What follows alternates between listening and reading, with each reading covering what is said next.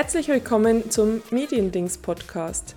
Dieser Podcast ist für alle, die digitale Medien und Kommunikation verstehen und lernen möchten. Mein Name ist Laura Altendorfer, ich bin Professorin für Journalismus mit Schwerpunkt digitale Kommunikation und berate Menschen und Unternehmen rund um diese Themen. In dieser Folge geht es um ein aktuell schwieriges Thema, die Meinungsfreiheit. Vielmehr um die Meinungsfreiheit in sozialen Medien. Und eigentlich sollte man meinen, es ist gar nicht so schwierig, weil gerade hier für uns in Deutschland ist es selbstverständlich, dass wir unsere eigene Meinung frei sagen können. Doch gerade online ist das Meinungsklima rau geworden. Man hört von manchen, dass sie sich nicht mehr trauen, ihre eigene Meinung zu äußern. Wie steht es wirklich um unsere digitale Meinungsfreiheit? Haben wir verlernt, sachlich zu diskutieren und unsere Meinung zu vertreten? Darüber spreche ich heute mit dem Medienexperten Thomas Dietrich. Ja, es ist gar nicht so einfach, tatsächlich einen geeigneten Gesprächspartner für so ein komplexes Thema zu finden, der das wirklich allumfassend beleuchten kann. Aber ich habe es geschafft und ich freue mich riesig, dass er sich heute dafür die Zeit nimmt. Thomas Dietrich, danke dafür schon mal.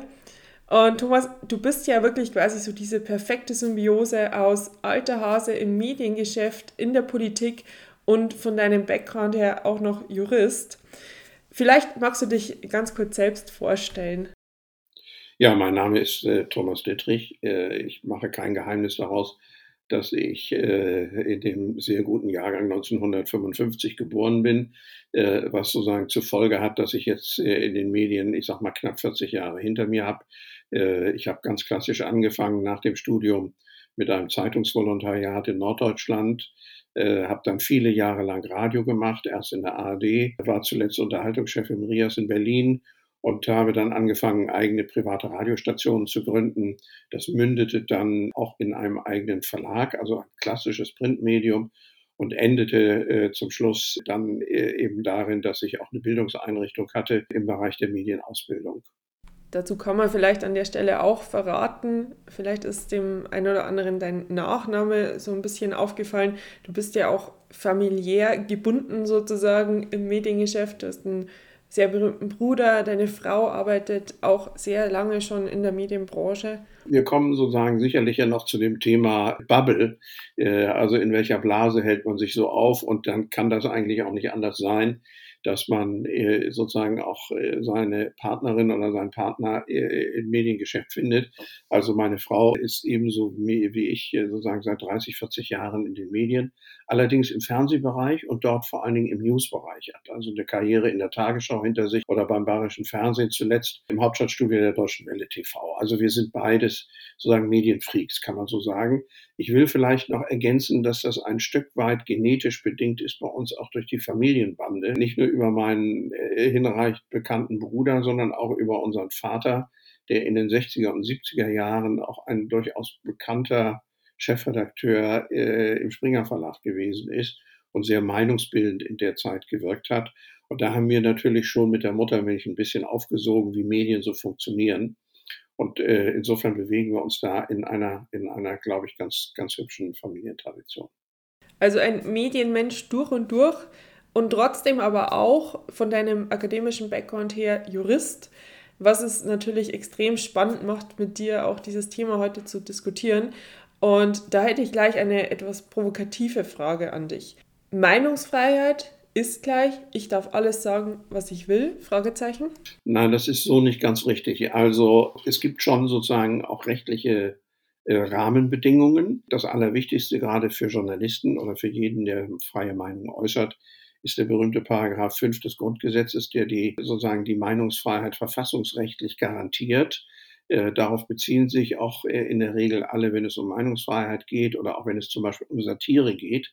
Aber es gibt eben auch den Paragraphen 185 fortfolgende 186, 187 des Strafgesetzbuches. Da geht es nämlich um Beleidigung, allgemeines Persönlichkeitsrecht, üble Nachrede, Verleumdung, die sozusagen auch Meinungsfreiheit einschränken. Das heißt, ganz genau definieren, was ist sozusagen äh, erlaubt oder was ist nicht erlaubt. Und das ist sehr häufig in der Tat eine schwierige Interpretationsfrage. Also äh, man darf zum Beispiel beleidigendes, wenn man so will, über Polizisten sagen. Also man darf sagen Bulle, weil die Gruppe groß ist. Ist das sozusagen erlaubt? Das wäre keine Beleidigung. Wenn man aber zu einer großen Gruppe sagt Judenbengel, dann ist das eine Verleumdung und eine Ehrverletzung. Das Gleiche gilt sozusagen im Bereich der üblen Nachrede. Es ist also äh, sehr häufig eine Einzelfallbetrachtung unter rechtlichen Gesichtspunkten. Und insofern muss man da schon aufpassen, wie ist sozusagen das rechtliche Geländer, die rechtlichen Rahmenbedingungen, in denen man freie Meinungsäußerung macht. Das ist in der Tat ein Thema, da kommen wir ja sicherlich noch drauf, das gerade im Moment eine enorme Bedeutung hat, weil wir insgesamt, besonders in den sozialen Medien,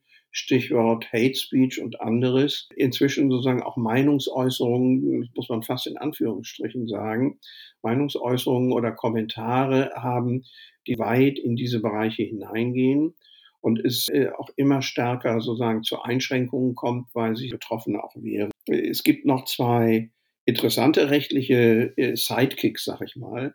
Das eine ist der Paragraph 103 Strafgesetzbuch. Das ist die Beleidigung von Organen äh, oder Vertretern ausländischer Regierungen. Das ist zum Beispiel ein Thema, das wir im Zusammenhang mit dem türkischen Präsidenten Erdogan im Moment haben, der ja gerade wieder den Herrn Kubicki verklagt hat, weil er ihn Kanalratte nennt. Wir haben einen ähnlichen Fall von Erdogan vor einigen Jahren im Zusammenhang mit einer sehr unflätigen Bezeichnung von Herrn Böhmermann Erinnerung.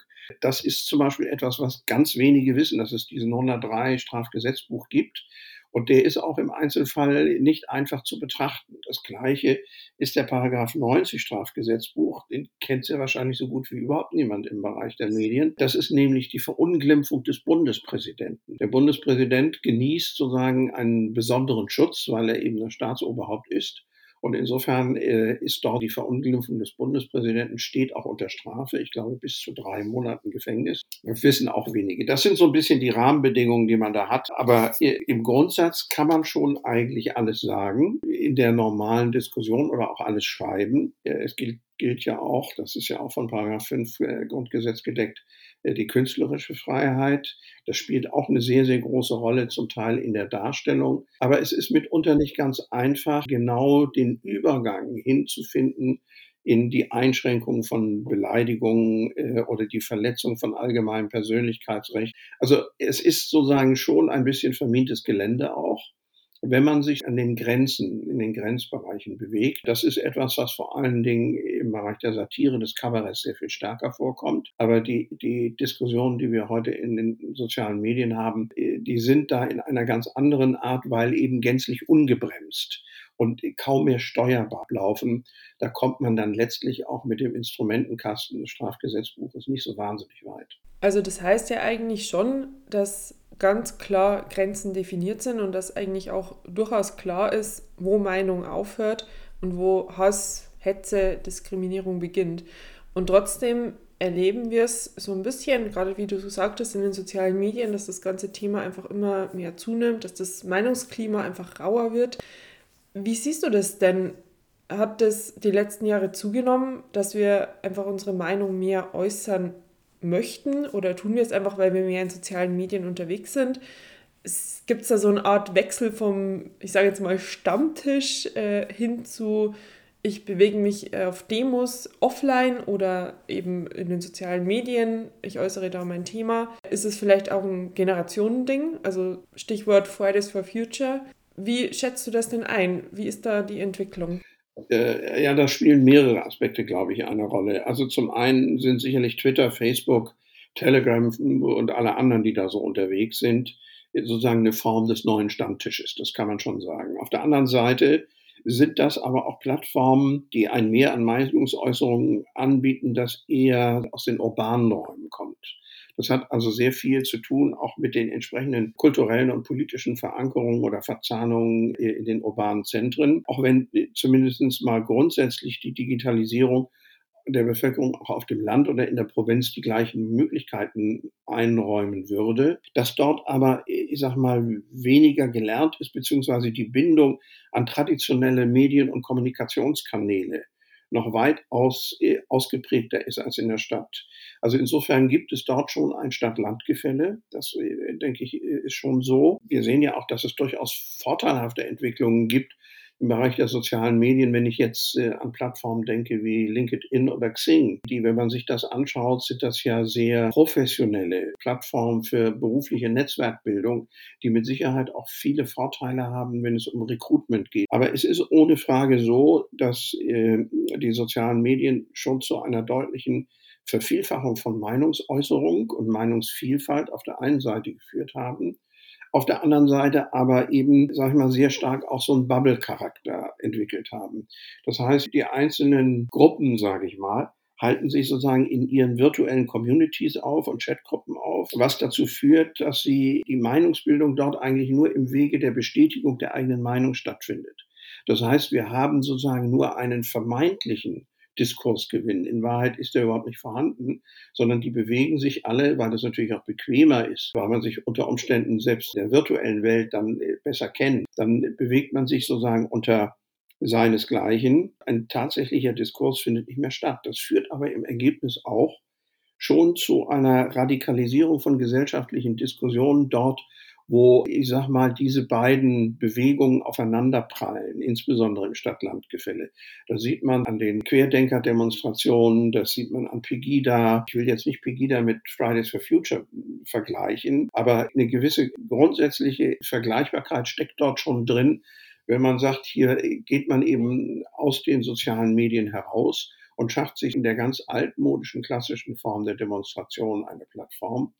Und da kommen wir sicherlich noch drauf. Das hat sozusagen bei den Diskussionen oder bei den Formen, die wir erleben, wie, wie Pegida und, und auch die, die Corona-Leugner, die Impfgegner, auch das ganze Thema AfD spielt dort ohne Frage eine Rolle, wenn es um die Radikalisierung von der Gesellschaft geht. Das hat sehr viel eben halt auch zu tun mit der Glaubwürdigkeit von Medien oder mit der verloren gegangenen Glaubwürdigkeit von Medien. Ich finde es ja gerade total spannend, was du über diese Bubbles gesagt hast und dass man sozusagen im Rahmen seiner eigenen Bubble bleibt, weil es halt bequemer ist, weil man dort äh, diese eine Meinung hat, die eben alle haben. Mm, auf der anderen Seite kommt aber ja gerade aus diesen Bubbles, aus diesen eben genannten beispielhaften Richtungen oft der Kritikpunkt an die öffentlich-rechtlichen Medien oder generell an die Medien in Deutschland, dass die inzwischen eben nur eine Meinung vertreten und entsprechend vorgeben. Wie siehst du das? Fehlt uns mittlerweile schon länger oder überhaupt äh, die Objektivität in der journalistischen Berichterstattung? Also die Frage der Objektivität ist ja immer, äh, ist ja schon eigentlich seitdem es Medien gibt, eine, extrem spannende Frage. Weil ich sag mal, auch, auch Medienleute bewegen sich natürlich in ihrer Bubble. Und äh, das gilt sozusagen für ihre Dasein in Redaktionen, genauso wie äh, im unmittelbaren Zusammenleben, Zusammenleben mit Politikern oder abends äh, mit den Kollegen in der Kneipe. Das ist besonders ausgeprägt, das kann ich ja gerne sagen, weil ich da auch sitze, hier in der Bundeshauptstadt Berlin. Das ist eine Käseglocke. Auch äh, die Berliner haben in Wahrheit mit dem, was sich im Regierungsviertel zwischen Politik und Medien abspielt, äh, nicht sonderlich viel Zugang. Das ist schon eine eigene Welt. Und das führt eben dazu, weil man sich unter seinesgleichen befindet, dass das auch natürlich die Blickwinkel prägt, äh, mit denen man unterwegs ist und damit entfernt man sich dann auch zum Teil von den tatsächlich relevanten Nachrichtenbedürfnissen der Normalbürger. Da gibt es dann häufig ganz andere Themen, die von Bedeutung sind. Ich will mal so, so zwei Beispiele nennen. Es ging sozusagen umfangreich durch den Medienhimmel die Frage, ob denn nun die Doktorarbeit von der Berliner regierenden Bürgermeister Frau Giffer ein Plagiat sei. Das interessiert, salopp gesagt, in Chemnitz oder Dresden oder in Stuttgart oder in Kleinkleckersdorf kein Mensch sondern die Themen, die dort von Interesse sind, die werden dann zum Teil von den Medien, die sich da in einem Hype, Hype bewegen, gar nicht so reflektiert.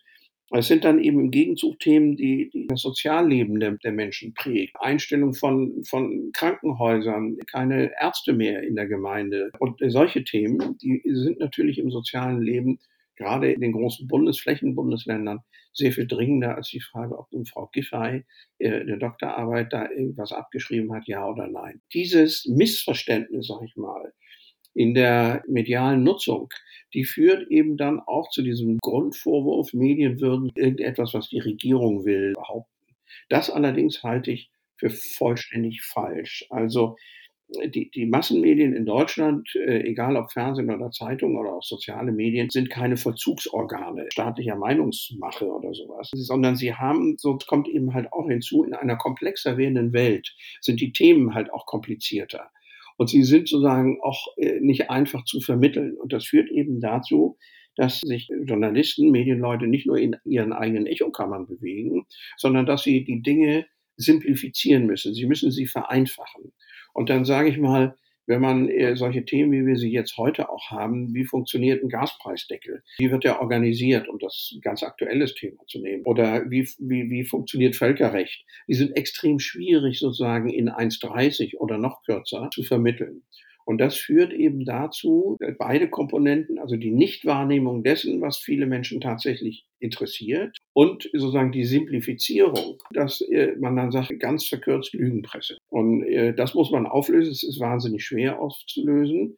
Da steckt eben halt auch drin, dass sich äh, Medien sehr wohl Gedanken machen müssen über ihr Selbstverständnis, sich lösen müssen auch von ihrer Hybris, auch sozusagen den Sidestep machen müssen, raus aus ihrer Bubble. Und es gibt inzwischen, jedenfalls sehe ich das auch in meinem Umfeld zunehmend mehr Journalisten, die das auch tun, weil die das Problem erkennen. Denn wenn die Medien das nicht für sich selber lösen, dann wird sozusagen ihre Akzeptanz in der Breite des Publikums eher noch weiter sinken und sie werden noch unrelevanter werden, als sie es ohnehin zum Teil schon sind. Viel schlimmer aber ist, dass sozusagen die, die fehlende Akzeptanz der bestehenden Medienlandschaft dazu führt, dass sozusagen das, was sich ungebremst, ungefiltert, ungeprüft in sozialen Medien abspielt, dann eine sehr viel größere Relevanz bekommt. Lass uns nochmal bei den sozialen Medien bleiben. Wir haben ja eingangs schon mal kurz darüber gesprochen. Wenn wir dort Diskussionen verfolgen, dann stellen wir ja fest, dass einfach der Ton mittlerweile sehr rau ist, dass das Meinungsklima allgemein sehr rau ist. Oftmals wird es persönlich oder eben auch verletzend. Haben wir verlernt, generell sachlich zu diskutieren? Oder ist es wirklich der Punkt, dass uns online einfach gewisse ja, Kommunikationsaspekte fehlen. Also beispielsweise wie jetzt in der Face-to-Face-Kommunikation, wenn ich jetzt was sage, was dich verletzt, dann sehe ich das. Also du schaust traurig oder verziehst dein Gesicht in irgendeiner Form. Also ich nehme das wahr. Das fehlt mir in sozialen Medien oder in der digitalen Kommunikation ja natürlich. Zum einen ist es richtig, dass wir eine zunehmende Aggressivität im Tonfall haben, in der Art und Weise, wie wir an der Stelle miteinander umgehen. Wir haben zunehmende Intoleranz, Aggressivität, auch das, was wir eingangs besprochen haben, durchaus mit beleidigendem Charakter. Wir reden sozusagen von nicht nur von Fake News, sondern eben von Hate Speech, dass in diesen Bubbles zum Teil auch sich die Leute wie so wechselseitige Brandbeschleuniger hoch, hochschaukeln das findet man insbesondere so in rechtsradikalen Chatgruppen ausgeprägt. Ich denke, so wenn ich mir das angucke, hat das sehr viel zu tun damit, dass die meisten Accounts in der Regel anonymisiert sind. Das ist im Übrigen auch eine ständige Diskussion mit den großen Plattformen, also insbesondere Twitter. Dann versucht hier die Europäische Union einen Rechtsrahmen zu finden und eine Verbindlichkeit zu finden. Das ist naturgemäß wie alles, was mit der EU zu tun hat, nicht einfach vom Prozess her. Es ist aber auch vor allen Dingen nicht einfach, weil sich die großen Plattformen natürlich auch ungern aufgrund der, der, Werbeerlöse, also ihres Geschäftsmodells, da eingrenzen lassen wollen. Ich stelle allerdings auch in letzter Zeit zunehmend fest, dass es eine gegenläufige Tendenz gibt. Das ist aber dann auch wieder eine Bubble. Ja, also äh, da bewegen sich, ich sage mal, Vernunftbegabte auch in einer Blase. Das ist auch nicht leicht, aber da gibt es schon eine gegenläufige Bewegung. Was eben funktioniert bei Twitter, ist ja auch das Blocken von sozusagen Beschimpfungen.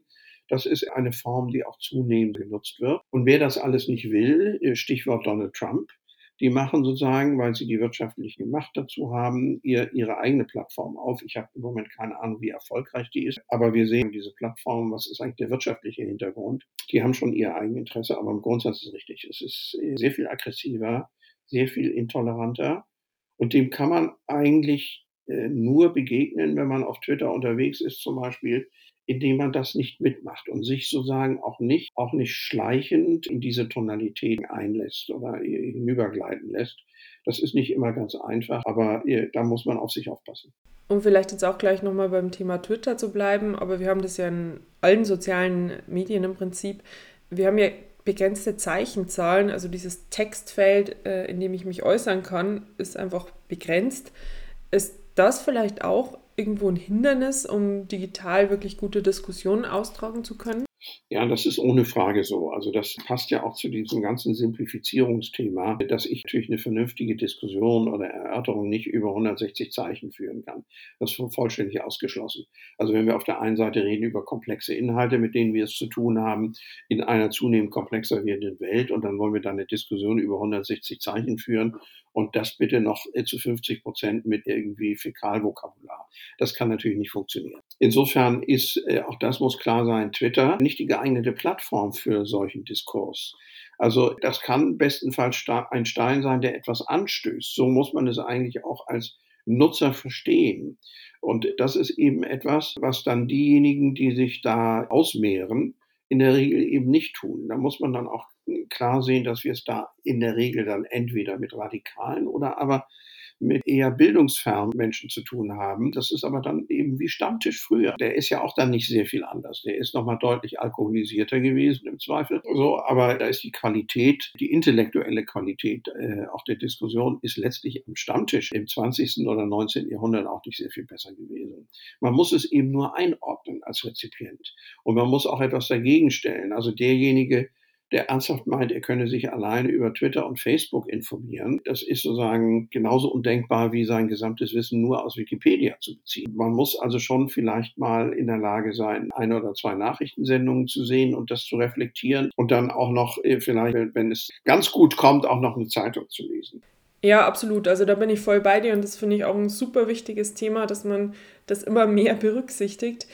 Wie ordnest du denn aber dann diese ganzen Themen ein, wenn du dann beispielsweise hörst von Elon Musk im Rahmen seiner Kaufabsichten von Twitter, dass er ankündigt, äh, er möchte dort die absolute Meinungsfreiheit, also er möchte eher mehr zulassen als verbieten, wie es jetzt ja aktuell mit gewissen Inhalten ist, also dass die dann automatisch gelöscht werden, wenn sie auf einer dieser Blacklists äh, stehen irgendwie passt das ja dann nicht so ganz gesund zusammen, oder? Also ich weiß nicht, ob er noch mehr zulassen will. Elon Musk ist ja schon eine sehr visionäre Figur, aber eben halt auch eine nicht ganz ungefährliche. Das stört mich eigentlich äh, an dem ganzen an dem ganzen Prozess letztlich eigentlich auch an Google und Facebook und, und Twitter, dass hier entweder Einzelne, was ganz schlimm ist, oder aber Konzerne in der Lage sind, sozusagen eine solche Meinungsmacht über diese Plattformen auszuüben und es sich trotz doch einer ganzen Reihe von, von Gesetzesvorhaben, die auch die EU inzwischen ja verabschiedet hat,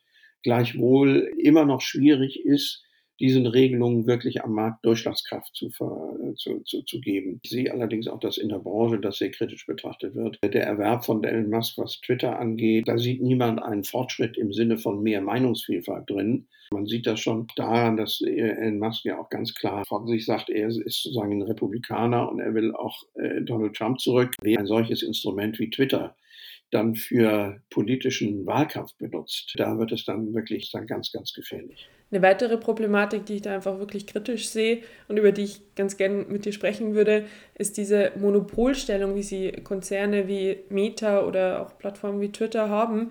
Weil letztlich ist es ja so, ich bin als Nutzer nach dem Prinzip friss oder stirb unterwegs. Also entweder ich akzeptiere die Spielregeln, die mir vorgegeben werden, oder ich kann halt nicht mitmachen. Also heißt, äh, Algorithmen geben mir Inhalte vor, spielen mir Inhalte vor, die jetzt zum Beispiel zu meinen Vorlieben passen oder ja, wie, wie schon gesagt, äh, manche werden auch gelöscht, die sehe ich dann gar nicht. Inwiefern greifen denn dann diese großen Konzerne in unsere Meinungsbildung ein, wenn sie sozusagen Gatekeeper für Inhalte spielen? Es ist sehr, sehr stark abhängig davon, ob man nur das jeweils einzelne Medium nutzt oder mehrere Medien nutzt. Das ist immer mein Petitum gewesen, auch im Bereich der Medienausbildung, zu sagen, wir müssen Medienausbildung in Wahrheit schon im Kindesalter beginnen und eben vermitteln, äh, schon im Kindergarten, an den Schulen, äh, an den Oberstufen, äh, an den Hochschulen, aber auch in den Berufsschulen. Wie ist der Umgang mit Medien? Wie funktioniert der richtig? Was muss man tun, damit man eben sich nicht alleine abhängig macht davon, dass über Algorithmen jemand Informationsselektion betreibt. Denn in der Tat ist richtig, die Informationsselektion kannst du genauso betreiben wie bei Amazon, wenn dir bestimmte Produkte vorgeschlagen werden, weil du mal irgendwie danach gesucht hast. Aus irgendeinem Grund kriegst du dann die jedes Mal um die Ohren gehauen. Das ist äh, kein, kein leichtes Thema. Auch hier bedarf es aus meiner Sicht einer gesetzlichen Regelung. Ich weiß, dass in der EU darüber nachgedacht wird. Es geht auch ja um die Offenlegung der Keycodes, wogegen sich ja die Herrschaften alle weigern, weil das ist natürlich klar, ihr Geschäftsgeheimnis letztlich. Aber es muss dort sozusagen eine Regelung geben. Ich bin mir auch sicher, da wird irgendwas kommen. Aber am Ende bleibt letztlich die Verantwortung natürlich jedes Einzelnen, zu schauen, dass man sich eben nicht nur über eine Quelle, gerade wenn sie so gestaltet ist, informiert. Das führt bei mir eigentlich noch zu einem Punkt, der gehört eigentlich fast zu dem vorherigen, aber der ist mir noch ganz wichtig. Das ist zum Teil auch in der Meinungswahrnehmung mit einer Form von neuem Fundalismus zu tun haben. Es gibt ein ganz interessantes Buch, das jetzt gerade veröffentlicht hat der Amerika-Korrespondent des Spiegel, René Pfister, das den schönen Titel trägt, ein falsches Wort, wie eine neue linke Ideologie aus Amerika unsere Meinungsfreiheit bedroht. Da geht es in Wahrheit um die spannende Frage, das ist sozusagen das ganze Vogue-Thema. Thomas, ganz kurz zur Einordnung. Das, was du hier ansprichst, ist die sogenannte Cancel Culture. Und darunter versteht man im Prinzip das vermeintliches Fehlverhalten anderer, was jetzt nicht mit dem eigenen Meinungsbild oder mit dem eigenen Weltbild übereinstimmt, einfach geächtet wird. Und das Ganze ist ein von links kommendes Phänomen aus den USA, wo im Prinzip keine abweichenden Meinungen mehr ähm, jenseits der politischen Korrektheit geduldet werden. Bei uns hat sich das sehr deutlich abge abgezeichnet oder abgebildet in dieser geradezu irrsinnigen Diskussion über Winnetou-Filme. Also ob jetzt Winnetou-Filme, und das ist nicht ganz deine, aber meine Generation, ich bin noch für 50 deutsche Pfennige sonntags äh, nachmittags ins Kino gegangen, um mir den neuen Winnetou-Film anzugucken, irgendwann in den 60ern. Dass man jetzt heute sagt, Winnetou-Filme seien sozusagen eine abscheuungswürdige kulturelle Aneignung.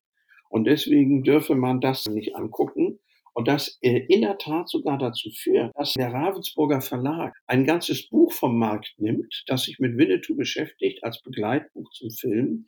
Das ist doch mehr als Protest. Da landen wir irgendwann im Irrsinn. Ich kann noch verstehen, dass man das berühmte N-Wort mit dem dazugehörigen Kuss äh, daraus lieber einen Schokoladendingsbums macht, das kann ich noch verstehen. Ich finde aber vollständig irrwitzig, dass man in Berlin auf die Idee kommt, was jetzt geschehen ist, die Mohrenstraße umzubenennen. Oder dass man einen Kaffeebesitzer, der nun auch noch Mohr heißt, irgendwo in Baden-Württemberg dazu zwingt, sein Produkt der Mohrenköpfe umzubenennen. Und das ist das, was sozusagen René Pfister dort beschreibt, dass es zunehmend im Namen von Gerechtigkeit und Antirassismus eine Ideologie um sich greift, die eigentlich eher Intoleranz und Hass erzeugt und zu einer Art von, ja, ein Klima der Angst auch sozusagen äh, befeuert, wenn man sich diesem, äh, diesem Zeitgeist widersetzt. Das hat auch schon in den USA Karrieren gekostet. Das kommt von Universitäten, insbesondere aus dem sogenannten aufgeklärten Westen, also aus San Francisco, Los Angeles, Stanford, selbst so eine renommierte Universität. Das ist etwas, was sich auch zunehmend sozusagen in, in Deutschland abzeichnet. Und das finde ich fast genauso gefährlich wie diese um sich greifenden Fake News ganz auf Plattformen. Also wenn jetzt, wir sehen das gerade in dem, äh, dem Russlandkrieg, dass die Russen ganze Zeitungen im Netz nachbilden, also Homepages der Bildzeitung der Welt, um falsche Informationen äh, da zu verbreiten, und damit die Leser sozusagen auf die falsche Fährte zu führen. Also da haben wir Entwicklungen, die im Ergebnis dazu führen, dass der Rezipient eigentlich mehr gefordert ist als früher, bei der Nutzung von Medien darauf zu achten, abzuwägen, mehrere Dinge zu nutzen, zu hinterfragen, zu überprüfen, selber zu recherchieren, soweit er die Möglichkeiten dazu hat aber niemals sozusagen ein einziges Medium und das, was da steht, als die einzig alleinige absolute Wahrheit und Wahrhaftigkeit begreifen. Das Gleiche gilt auch für den ganzen Umgang mit Experten. Wir haben auch da eine Entwicklung, wo man sich dann immer fragt, wo kommen die eigentlich alle her? Die sind gar keine Experten. Und es gibt ja sozusagen dieses, dieses Phänomen von, weiß nicht, ob du das kennst, Fails Balance. Das ist sozusagen falsche Ausgewogenheit. Das ist was wir im Moment in den Medien haben. Es gibt von der Autorin äh, Kolumnistin Marie von den Bänken, sehr wortgewandte äh, junge Kommentatorin, die auch einen eigenen Kommentar hat auf verschiedenen Plattformen. Und die hat den schönen Satz gesagt, den finde ich absolut richtig. Ich glaube inzwischen, dass Medien, die konsequent Fakten an ihre Agenda-Narrative anpassen, auch komplett falsch abgebogene Experten durch medialen Dauereinsatz legitimieren, die Wissenschaft dann an diese falschen Behauptungen anpassen. Das ist in der Tat ein Phänomen, das wir im Moment haben. Und auch da muss man eben aufpassen, dass man nicht mehr jeden Experten, der einem da vorgesetzt wird, sofort Glauben schenken muss. Also es wird in Summe immer schwieriger. Es wird aufwendiger, Medien zu nutzen. Das wäre für mich so eine Konklusion an der Stelle. Das ist sozusagen das, was die Vielfalt, damit sie auch Vielfalt ist, bleibt, mit sich bringt, wenn man sich eben nicht nur einfach alles so konsumiert wie den Schokoriegel, sondern dass man das nutzen muss und hinterfragen muss und damit umgehen muss. Und dazu gehört eine ganz andere Art von Medienpädagogik und Medienausbildung. Ja, und natürlich auch kontinuierlich die eigene Medienkompetenz zu verbessern und äh, den Blick darauf zu schärfen. Deswegen gibt es ja auch mitunter diesen Podcast hier und auch da nochmal an der Stelle eine kleine Eigenwerbung. In Folge 2 geht es mitunter genau um dieses Thema, die Frage nach Experten im Rahmen von Wissenschaftsjournalismus. Aber Thomas, worüber ich gerne noch mit dir abschließend sprechen möchte, wir haben jetzt immer so ein bisschen die Rolle des Rezipienten, des Nutzer betrachtet. Wie sieht es denn aus mit den Konzernen, also mit denen, die uns die Plattform zur Verfügung stellen? Ist da nicht auch jetzt mal aus ethischer oder moralischer Sicht äh, gesehen eine gewisse Verantwortung da? Bräuchten wir da gewisse Richtlinien oder Kodizes oder was auch immer? Ethische Standards oder moralische Anforderungen sind, das muss man leider so sagen, etwas zutiefst Europäisches. Also was sich da widerspiegelt, ist sozusagen unsere, ja, unsere humanistische Tradition, die wir haben. Das wird insbesondere in den USA anders gehen. Die haben im Übrigen eine ganz andere Moral, auch, auch durchaus eine Doppelmoral. Das ist ja zum Teil schizophren, was dort stattfindet. Aber auch wenn ich, äh, was wir immer nicht so im Blick haben, sind auch Medienmärkte zum Beispiel im asiatischen Raum.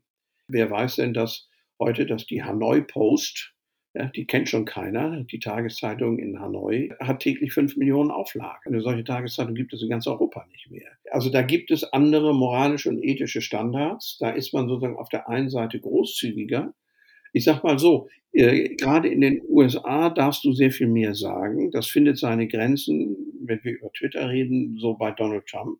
Aber eine nackte Ober, weibliche Oberweite darfst du nicht zeigen. Also das ist eben diese Doppelmoral. Da sind wir sozusagen anders aufgestellt. Aber es bleibt ohne Frage die Herausforderung, einen ethischen Standard auch überhaupt mal zu entwickeln und aufzuschreiben, und dann alle Teilnehmer des Marktes dazu zu bringen, sich darauf zu verständigen. Ich halte das für eine relative Sisyphus-Arbeit. Deswegen, ich will nicht sagen, dass die sozialen Medien grundsätzlich amoralisch sind, aber sie tun sich ja auch halt sehr, sehr schwer. Also auch wenn ich an Facebook denke, was sich da zum Teil abgespielt hat über viele Jahre, auch was es dort an Fake-Accounts gibt, wie sie sich geweigert haben, die sozusagen vom Netz zu nehmen, weil letztlich die das wirtschaftliche Interesse über diese Reichweiten auch natürlich erhöhte Werbegelder zu generieren sehr viel ausgeprägter war. Also vielleicht zum Schluss völlig äh, etwas, auf den ersten Blick etwas abwegig, aber das völlig richtige Zitat aus Bert Brechts Drei-Groschen-Oper, äh, das da lautet, erst kommt das Fressen, dann kommt die Moral. ja, wenn auch ungewöhnlich, aber durchaus passend. Ich finde, das ist ein ganz gutes Schlusswort an dieser Stelle. Thomas, vielen Dank, dass du dir heute die Zeit genommen hast. Sehr, sehr gerne. Ich persönlich fand es unglaublich spannend, was du jetzt heute zu dem Thema Meinungsfreiheit erzählt hast. Und ich hoffe, euch hat die Folge auch gefallen. Wenn ihr weitere Folgen zum Thema digitale Medien, Medienkompetenz und Kommunikation hören wollt, dann abonniert gerne diesen Podcast. Bis zum nächsten Mal.